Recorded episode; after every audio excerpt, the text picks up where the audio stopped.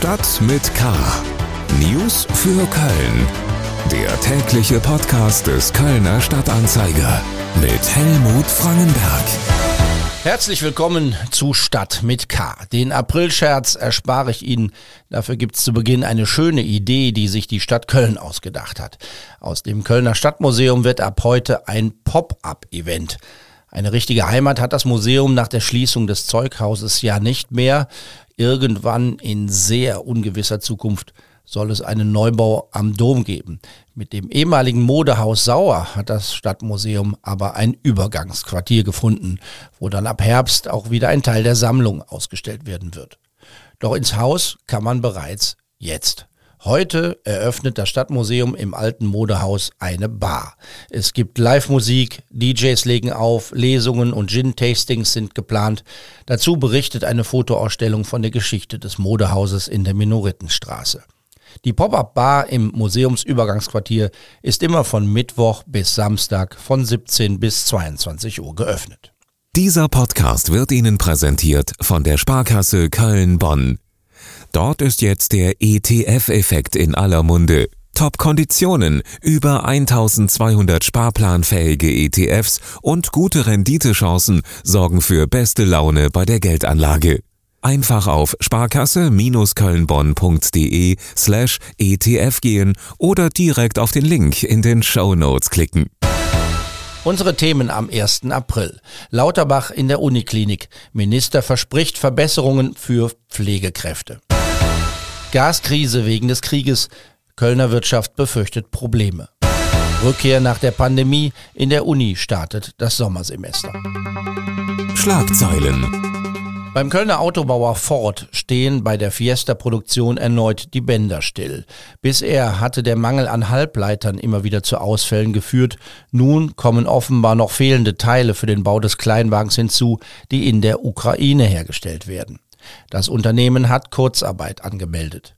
Die Produktion soll erst am 25. April wieder starten. Unter normalen Bedingungen werden pro Tag 960 Autos in Köln gebaut. Der Abbau von Überstunden in städtischen Kindertagesstätten wird Kölner Eltern vor nicht unerhebliche Probleme stellen. Sie müssen sich auf eingeschränkte Öffnungszeiten einstellen.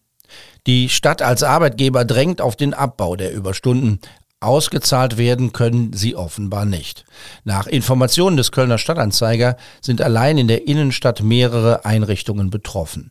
In einem Fall wurde den Eltern bereits mitgeteilt, dass die Kita ihrer Kinder in den nächsten Tagen bereits um 15 Uhr schließen wird.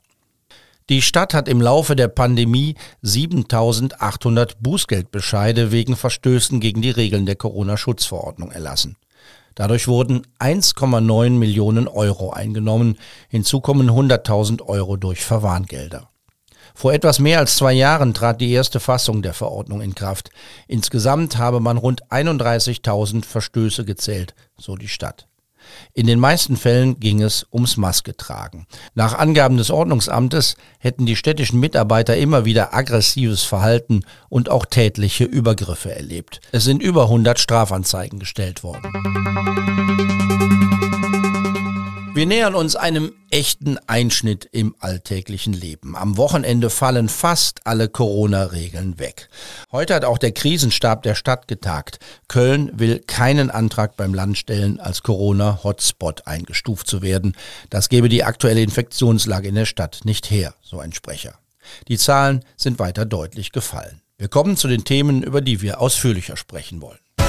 Politik. Ich hätte mir ja gewünscht, dass beispielsweise die Maskenpflicht jetzt also äh, äh, weiter Bestand gehabt hätte. Das äh, macht epidemiologisch äh, gar keinen Sinn, dass die Maskenpflicht jetzt fällt, obwohl wir die hohe Fallzahl haben und also obwohl wir diese hohe Sterbezahl haben. Aber äh, das ging einfach ja nicht, weil juristisch ist also die Maskenpflicht jetzt nicht mehr durchsetzbar. Der Bundesjustizminister hat das ja dargelegt.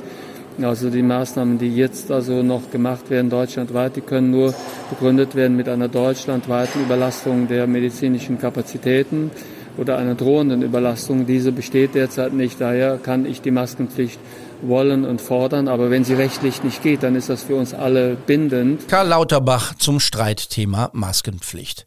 Der Kölner SPD-Politiker und Gesundheitsminister war zu Gast in der Kölner Uniklinik. Und da ging es nur am Rande um Corona. Lauterbach war gekommen, um mit Beschäftigten in der Krankenpflege zu sprechen. Er hat versprochen, dass sich etwas ändert. Es geht um mehr Geld und um bessere Rahmenbedingungen und zu denen gehört eine Entlastung durch mehr Personal in den Krankenhäusern. Nach den Gesprächen in der Uniklinik zog Lauterbach folgendes Fazit. Also eine Idee, die sich sicherlich also äh, noch einmal in internen Runden zeigen wird, ist die, dass wir darüber nachdenken müssen, mehr Ausbildungsplätze zur Verfügung zu stellen.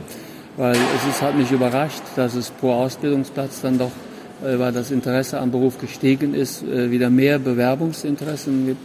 Und also äh, das, das müssen wir aufgreifen, dass wir nicht die Chance verpassen, jetzt wo es noch große Jahrgänge gibt und ein großes Interesse an diesem Beruf gibt, was wieder stärker geworden ist, dass wir da nicht die Ausbildungsplätze zur Verfügung stellen, die benötigt werden. Und dazu also äh, habe ich noch einmal klar gesehen, der Beruf muss eine Perspektive haben.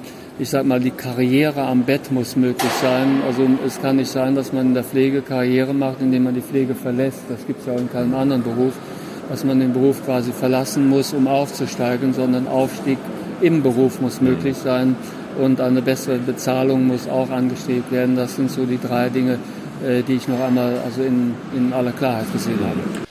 Lauterbach will Ideen für die Zukunft zusammen mit den Menschen entwickeln, die in der Pflege arbeiten.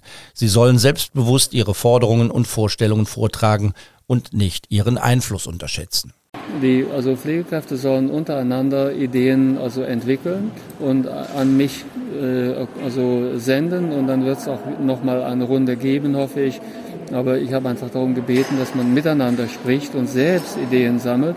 Ich glaube, dass die Pflegekräfte auch also unterschätzen, wie groß ihr Einfluss wäre, wenn sie konsolidiert, also sich Gedanken machen und die vortragen. Mehr zum Besuch von Karl Lauterbach in der Kölner Uniklinik bei ksta.de.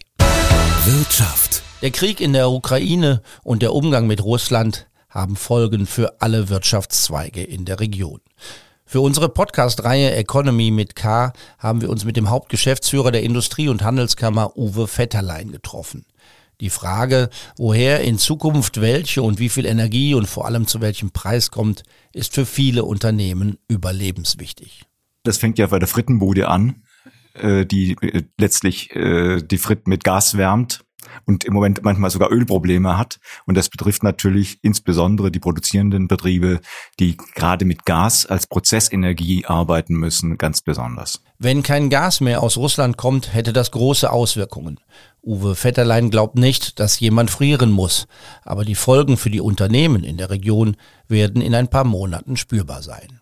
Man wird da viele Dinge anpassen können und hinbekommen. Eine kurzfristige Gaslieferstopp wird uns nicht kurzfristig kalte Stuben be äh, bescheren oder Industrieprozesse killen aus Mangel an Gas, sondern es werden erstmal die Preise sein, die uns die großen Probleme bereiten und die echten Probleme wird es im Herbst geben. Denkbar ist, dass dann entschieden werden muss, welche Firmen bzw. welche Branchen weiter mit Energie versorgt werden und welche nicht. Der Hauptgeschäftsführer der IHK glaubt, dass das ein sehr komplizierter Entscheidungsprozess wird. Mancher sagt, es drohe eine schlimme Wirtschaftskrise. Das weiß ich nicht. Da ist jetzt gerade alle Fantasie gefragt. Tatsächlich dort, wo man selbst reduzieren kann, dort, wenn man Öl, äh, Gas durch Öl substituieren kann, äh, äh, die Dinge vorzubereiten. Da gibt es auch branchenbezogen und technikbezogen Überlegungen. Also wenn man 10 bis 30 Prozent weniger hätte, äh, ein, ein Gas hätte, was passiert dann? Dann sind die Prozesse noch stabil oder nicht mehr stabil. Diese Überlegungen funktionieren und man muss natürlich sehen, dass man Gas wo auch immer auf dieser Welt beschaffen kann. Und da muss man fairerweise sagen, uns wird es preislich leichter fallen als manchem anderen Land auf dieser Erde. Das heißt, die Probleme werden vielleicht anderswo auf dieser Welt viel gravierender sein als bei uns. Im Gespräch für die aktuelle Folge von Economy mit K geht es auch um den Mangel an Fachkräften in der Region. Und da berichtet Uwe Vetterlein von einem Phänomen, das in dieser Größenordnung bislang nicht bekannt war. Tausende Jugendliche sind aus allen möglichen Statistiken regelrecht verschwunden. In den Jahrgängen 2020 und 2021 sind schlicht äh, in dieser Region, ne, in dieser Region, ja, so 1500 bis 2000 Jugendliche, mhm. die vorher entweder studiert oder in den Ausbildungsmarkt gegangen wären, die sind irgendwie weg. Die findet weder die Agentur für Arbeit, die finden die Handwerker nicht, die finden, die sind nicht an den Hochschulen gelandet, wir finden sie auch nicht. Die sind irgendwie weg. Die fehlen. Sie sind nicht arbeitslos gemeldet. Irgendwie sind sie, ich weiß nicht, sitzen zu Hause vor äh, und spielen äh, Computerspiele oder sie sind einfach irgendwie weg. Das ganze interessante Interview mit dem Hauptgeschäftsführer der IHK, Uwe Vetterlein, hören Sie überall da, wo es Podcasts gibt. Unsere Reihe Economy mit K finden Sie auch über unsere Homepage ksda.de. Köln. Am Montag beginnt an der Universität zu Köln das Sommersemester. Und nach zwei Jahren Pandemie ist damit auch die Rückkehr zum fast normalen Unialltag verbunden. Während sich die Technische Hochschule in Köln, da hat das Semester schon begonnen, mit Präsenzveranstaltungen noch schwer tut, kehrt die Universität weitgehend zur Praxis aus der Vor-Corona-Zeit zurück. Mein Kollege Dirk Risse aus der Kölner Lokalredaktion hat sich an der Uni umgehört. Dirk, wie ist denn so die Stimmung vom Semesterstart? Naja, zwei Jahre Pandemie sind auch an den Studierenden und den Mitarbeiter und Mitarbeiterinnen der Universität nicht spurlos vorbeigegangen. Die viele Studierende haben fast alle Vorlesungen und Seminare auf dem Laptop verfolgt. Manche haben den Campus sogar noch nie betreten und nur wenige Kommilitonen kennengelernt. Nun atmen natürlich die meisten auf, dass die Vorlesungen und Seminare wieder in Präsenz angeboten werden. Ganz vorbei ist die Pandemie an der Uni aber auch nicht. In den Kursen gilt weiterhin die Maskenpflicht und die 3G-Regel, die auch kontrolliert wird. Nun war ja die Pandemiezeit auch so was wie ein Lernfeld für Modernisierung. Ähm, vor allem, wenn es um die digitale Technik geht. Gibt es denn jetzt auch Dinge aus der Pandemiezeit, die man beibehalten will an der Uni? Also angeboten werden sollen vor allen Dingen weiterhin die, ähm, die großen Vorlesungen digital. Die Studierenden haben dann den Vorteil, dass sie die, ähm, den Lernstoff dann abrufen können, wann sie wollen. Und angeboten werden sollen auch die Flip Classrooms. Das sind Formate, in denen sich die Studierenden zunächst digital informieren können und anschließend kommen sie in Präsenz zusammen und können diskutieren und Fragen stellen. Also ein bisschen was bleibt, ähm, was das Lernen einfacher und komfortabler macht und den Austausch. Aber man kehrt zurück, man sieht sich wieder in die Augen und kann auch hinterher zusammen äh, auf dem Campus sitzen und ein Bierchen trinken, oder? Ja, genau so. So wird es sein. Es wird vieles so sein, wie es auch ähm, vor der Pandemie gewesen ist. Aber eben werden noch weiterhin einige Corona-Maßnahmen ähm, angeboten, also durchgeführt werden müssen. Aber es wird weitgehend so sein wie vor der Pandemie. Herzlichen Dank, Dirk Risse, zur Rückkehr der Uni zu Präsenzveranstaltungen. Mancher wird sich da umgewöhnen müssen, denn es ist ja kein Geheimnis, dass es den einen oder anderen gab, der es sich in der Pandemiezeit auch ein wenig bequem gemacht hat. Homeoffice und Vorlesungen per Zoom sind ja nicht ganz unpraktisch.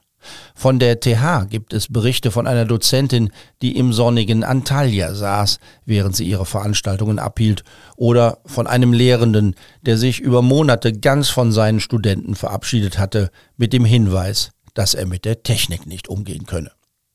Das war's für heute. Mein Name ist Helmut Frankenberg. Ich wünsche Ihnen ein schönes Wochenende. Trotzen Sie den winterlichen Temperaturen.